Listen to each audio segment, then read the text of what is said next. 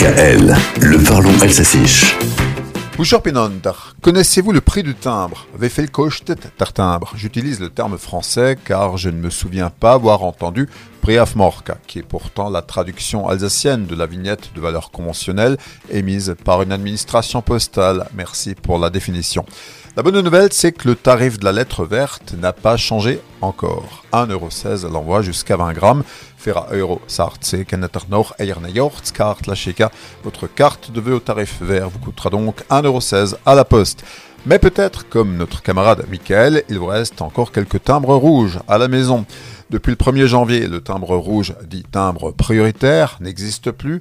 Skundstier Interpost, le timbre rouge met la poste dans le rouge. La direction a expliqué qu'il n'y avait quasiment plus d'envoi urgent d'ailleurs. Fait rapport au mort Karot Maprotok, au. Les timbres rouges coûtaient trop cher, 20 tonnes de kérosène par jour notamment.